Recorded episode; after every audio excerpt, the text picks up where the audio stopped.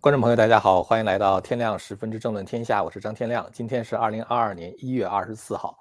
呃，今天呢，反腐又成了中共的主旋律啊。但是呢，有心人可能发现了一个现象啊，就是习近平现在反腐的层面变得越来越低。这个呢，对于习近平成功召开二十大是绝对没有好处的。我一会儿呢要详细的分析一下这个问题。我感觉最近习近平有很多政策的制定哈，都是属于人设偏执啊，就是他太在意自己的政策是否是符合自己的人设。而不是在于说政策是否真正的有效，这种偏执呢，会诱使他做出更多的这种错误的决策。呃，那么之后呢，我们第三个新闻呢是想谈一下这个公安部发布的人口登记数据哈，它显示中国人口在二零二二年会进入零增零增长或者是负增长啊，这意味着房地产行业呢会被锤爆，但是呢还有一个产业是岌岌可危的，这个呢就是教育产业。其实，习近平即使没有重拳锤爆这个教培产业的话，这个产业最后还是会被人口所拖累。呃，再有一个就是节目的最后呢，我想说一个通知哈，就是我现在呢把一些电子书呢会开始陆陆续续的上传到我的这个非盈利公司天亮联盟的网页上。咱们现在呢先说第一个新闻哈，大家可以看一下，这个呢是多维的一个报道。多维新闻呢说，这个中纪委现在在查，就是已经查处了第一个退而不休的高官。这个是一月二十四号的报道，哈，中纪委官网的报道，就是今天了。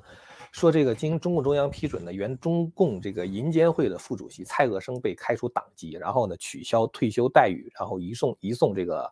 检察机关审查和起诉。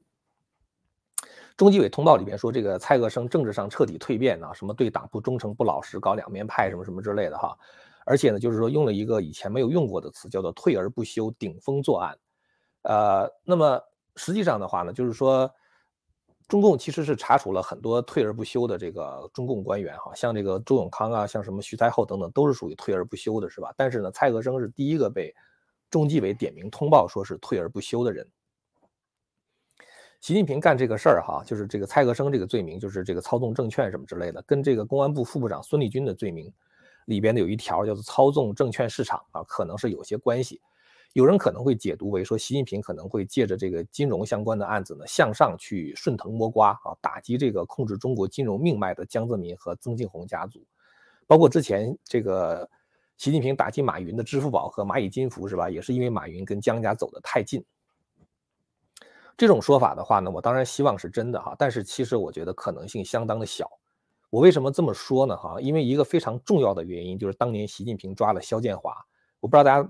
还记不记得肖建华这个人哈？就当年这个中国有一个非常庞大的金融机构，叫明天系啊，它底下无数的那个各种各样的分支机构，然后通过非常复杂的金融操作，你简直都搞不清楚。然后的话，控制了它可能是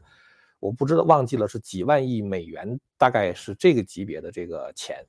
所以呢，就当时这个肖建华呢，本来是在香港住在四季酒店的，结果在二零一七年的时候，二零一七年的一月二十七号被不明人士突然之间就带走，带走之后的话，带到内地就失踪了。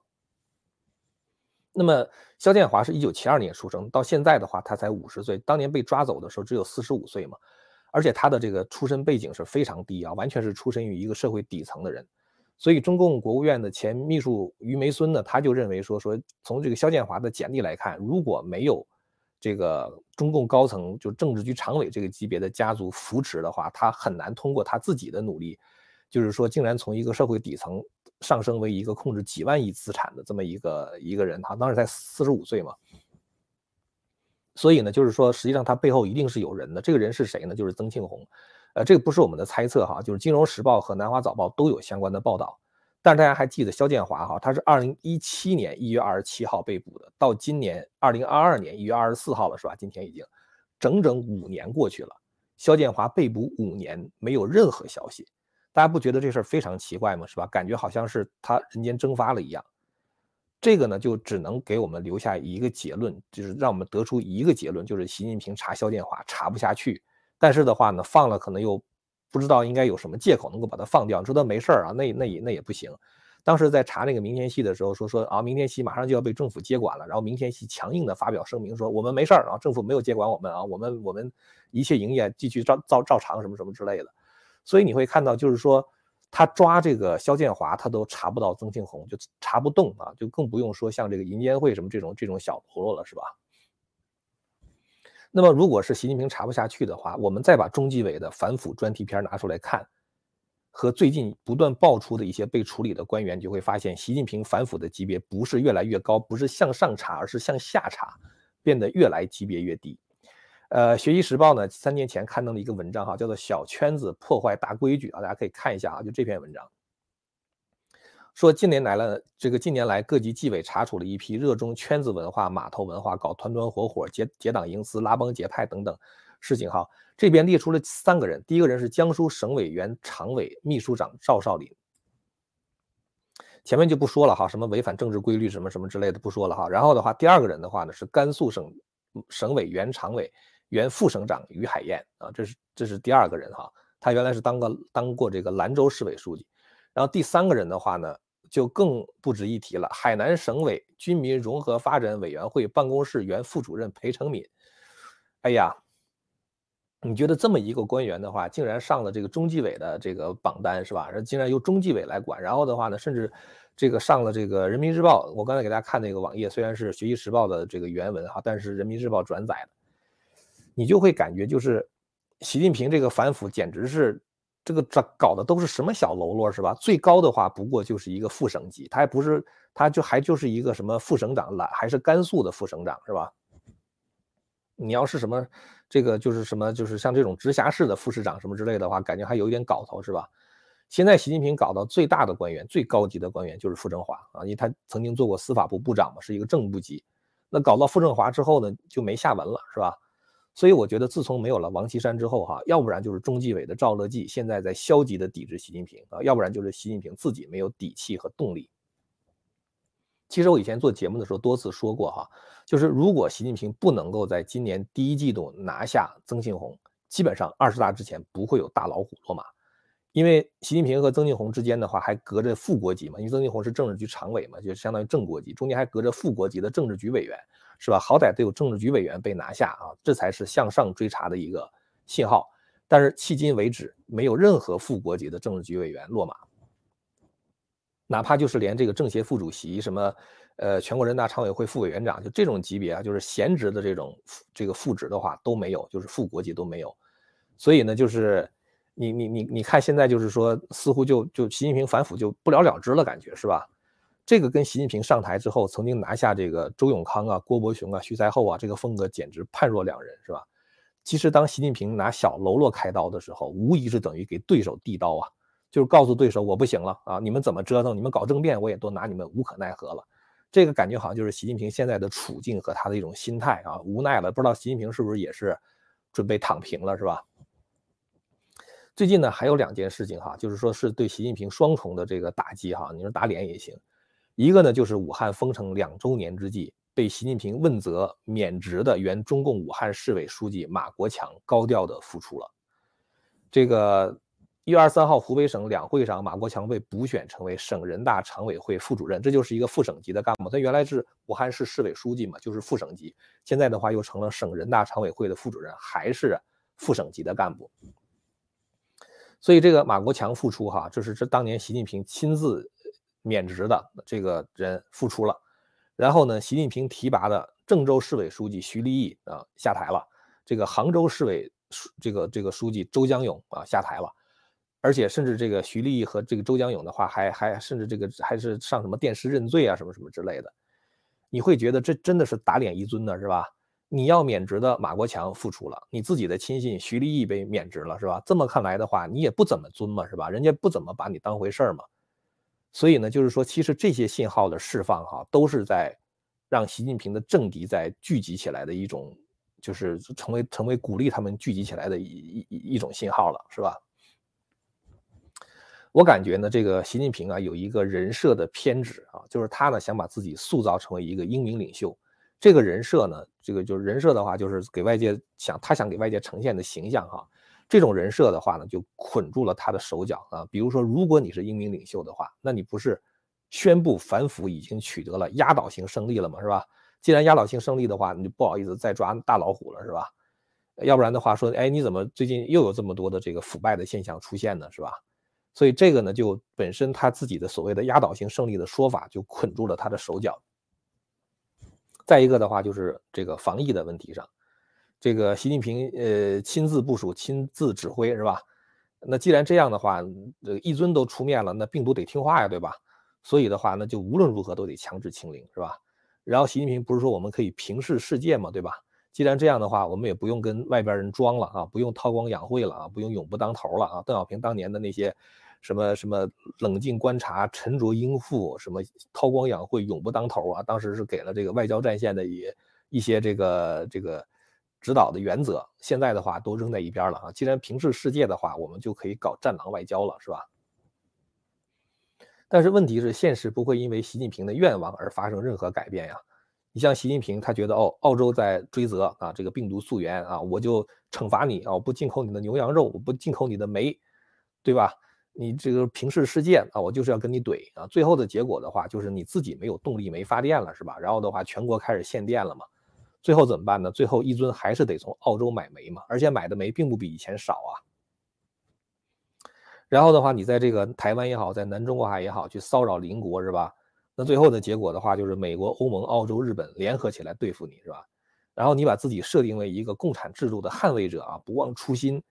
那人家呢就可以拿住你这句话啊，让你不敢动江青、江泽民和这个曾庆红是吧？因为你动他的话，就搞垮共产党了嘛是吧？你不要捍卫共产党制度嘛？你就不敢拿这个江泽民怎么地了，是吧？然后呢，你搞这种强制清零啊，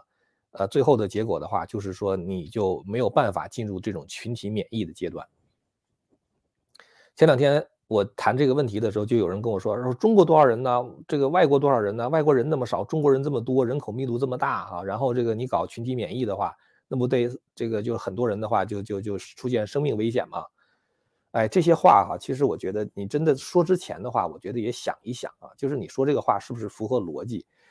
人口的多少和这个国家的大小并没有直接的关系。为什么这么讲呢？因为人口分布它是不均衡的。你像西藏是吧？西藏的话，一百二十万平方公里，一百二十万平方公里啊，人口的话只有三百万，对吧？那你人口很少很少嘛。你像新疆一百六十万平方公里，不两三千万人，很少很少。然后的话，你说哦，北京、上海人口密度高，北京、上海人口密度高的话，它高不过曼哈顿岛。曼哈顿一个岛的话就多少人？你知道那曼哈顿岛哈，就是你把这个所有的这个居民，就是所有在曼哈顿工作的人，全部都下了那些摩天大楼，站在街上的话，曼哈顿街道站不下的，就就这么多人，人口密度这么高。你看东京的人口密度有多高，是吧？那绝不比北京、上海少。为什么人家行你就不行，对吧？所以我觉得就是说，你不能光看这个国土面积和人口的比例，你得看某一个具体的地方它的人口密度。那人家欧洲其实很多那大城市，伦敦、巴黎，这个这个它的人口密度并不低啊，它的人口密度，你像台湾的话，两千三百万人口，对吧？你要除以出台湾的这个三万四千平方公里，人家人口密度，包括香港一千平方公里六百万人，人家比你那个七百万人是吧？人家比你中国大陆的人口密度高多了。所以你不能看这个是吧？你真正要看的就是是这个，人家在这样的一种人口密度之下是怎么去应对这个疫情的？人家好的经验你得学呀，对吧？那最后的结果是这个习近平搞强制清零，现在欧洲的话都群体免疫了嘛？呃，世卫世界卫生组织这个官员哈，这个呃这个人叫做 Hans Kluger 啊，这是世卫的欧洲区的负责人啊，就整个一个欧洲大区的负责人啊，叫克鲁格。他呢，在一月二十三号，就是昨天的时候，就表示说，奥密克戎已带疫情呢进入了一个新的阶段，这个阶段就是让欧洲的疫情就结束了。然后他说，现在在这个阶段的话，阻断传播已经不再是重点。你看到了吧？世卫组织说，阻断传播不是重点，意思就是传播已经不再是个问题了。因为这个奥密克戎的话，它对人的这个就是生命危险，这个这个这个危险危险性是很小很小的嘛，它属于上呼吸道，不怎么进入肺的。所以克鲁格呢，他就预计到说。今年三月份的时候，欧洲将会有百分之六十的人感染奥密克戎。然后的话呢，这个一旦这个确诊数数字激增的情况消退之后的话，欧洲就进入群体免疫阶段了。所以呢，就是说他就无所谓了，什么无所不需要阻断传播了，人家都不需要阻断传播了，你这地方还强制清零，什么社会面清零，把人都拉走是吧？所以最后的结果吃亏的就是你嘛。为什么会出现这个情况？就是因为习近平想定于这个这个，就是他的人设，就是既然是我干的这个事儿，我得把它干成了啊，就这种，所以他就过去的那些政策的话，他就很难调整啊，他就很难转弯了嘛。所以怎么办呢？习近平既然如此偏执，大家怎么办？就开始对付他呗，是吧？表面功夫做足啊，实际上的话是躺平。就像中纪委这一批人，你说这个傅政华也好，孙立军也好。肖建华都抓了五年了，是吧？你们中纪委干嘛去了，是吧？最后得出什么结论来了，对吧？然后的话呢，中共的各省部级干部、什么厅局级干部这批中层干部的话，他们如果不是想挤入中央或者政治局的话，他们基本上就是如果仕途无望了，该退休的话，就私下里面骂习近平出出气。呃，现在这个中层干部骂习近平的人非常非常的多，是吧？其实最苦的呢就是老百姓了，是吧？在习近平这样的一些偏执政策的折腾之下的话，老百姓就是日子过得越来越难。这个中国现在这个经济问题很多都是跟习近平的政策有关系的哈。呃，现在习近平可能也看到说中国人口出问题了啊，开始让别人生三胎啊。但这不是说你想让人家生人就给你生的，是吧？呃，今天我看到一个消息哈，就是这个中共官媒提醒啊，说两二零零零年出生的中国男性青年已经到了法定结婚年龄了。这个话题的话，就官媒说啊，就意思二千两千年出生的你们该结婚了是吧？然后这个话题就迅速点燃了社交媒体的评论啊，就网友发帖说别叨叨了哈，因为很多年轻人不想结婚是吧？就是被父母催婚的话都很烦，更何况被政府催婚是吧？上个礼拜呢，中共报告了它的这个人口增长的情况哈，现在已经降到了六十一年以来的最低点啊。尽管过去几年一直中共在鼓励中国人生孩子，什么生三胎啊什么之类的，但是二零二一年出生的人口呢，几乎不超过死亡人口啊，也就是零增长啊，甚至其实实际上可能是负增长。大家可以看一下这个 BBC 的报道啊，BBC 报道说什么呢？说这个二零二一年呢，中国的这个人口净增长仅四十八万啊，四十八万的话就意味着几乎没有增长。它这个数据用的还是国家统计局的数据，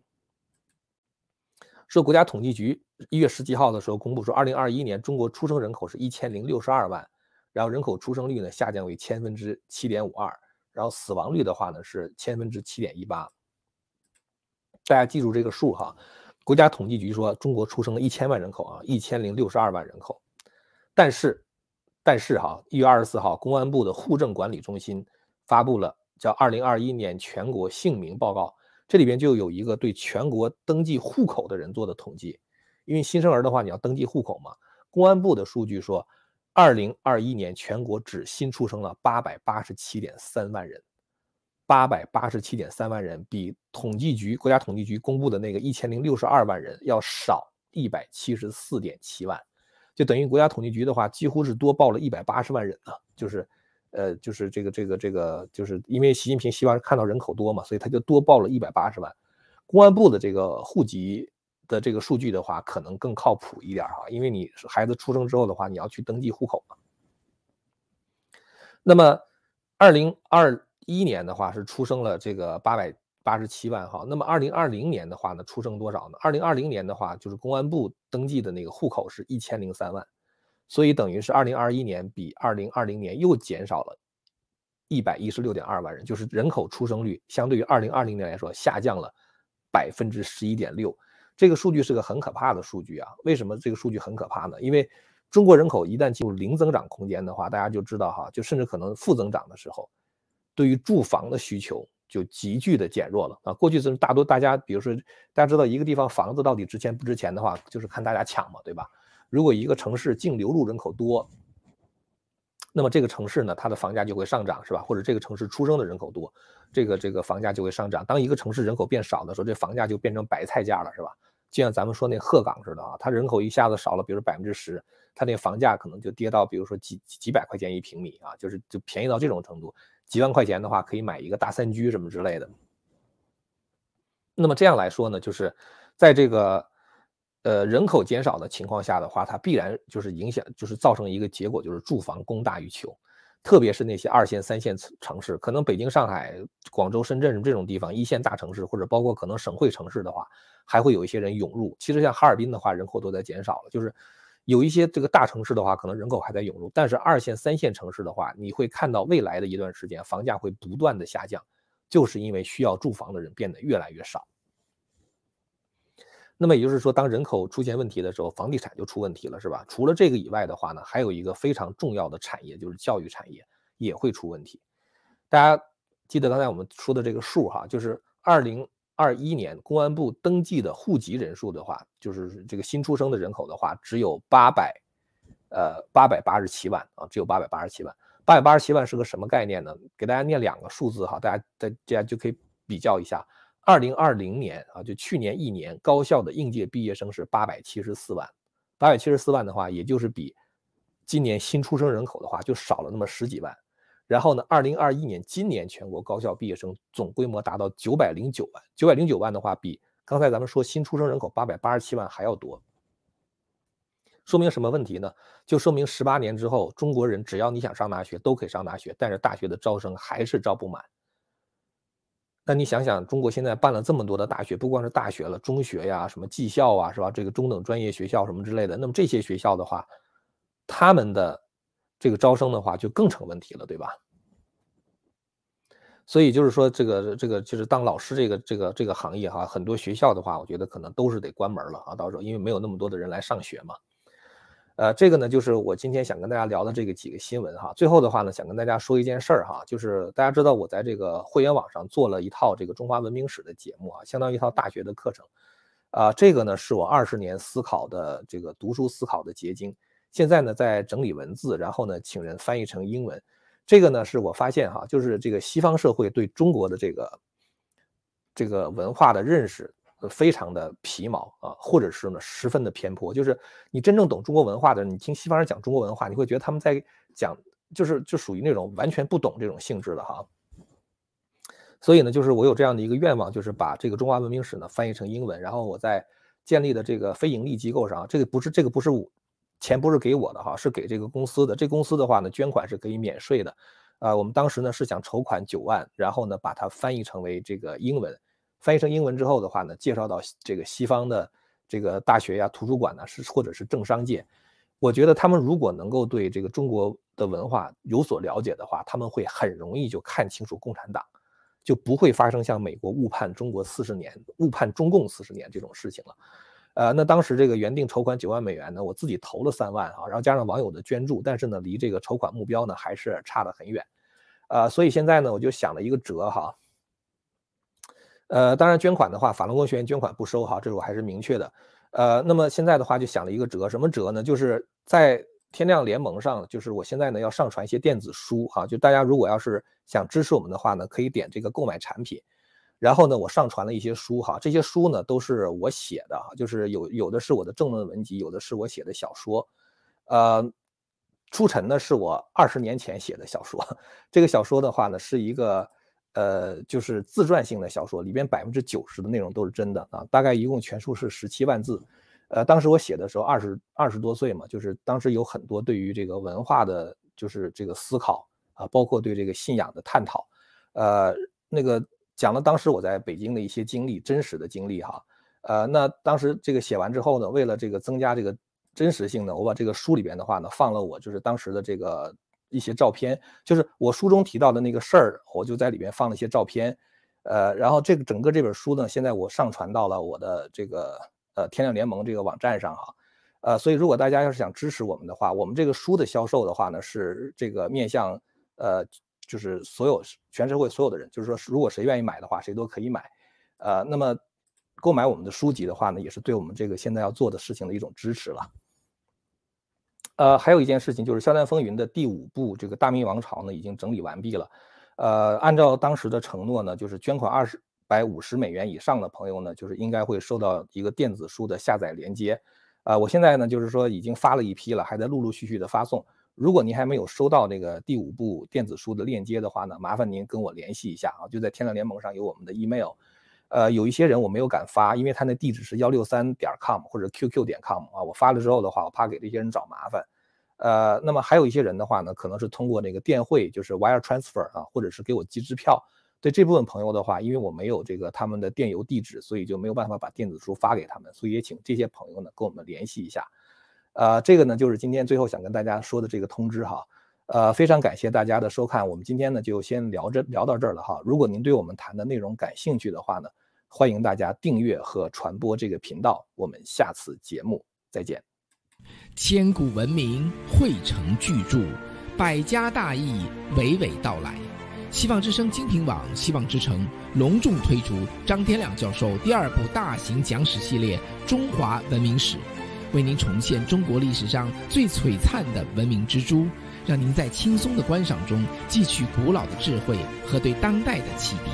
今天就登录 LandHope 点 TV，Land of Hope 点 TV。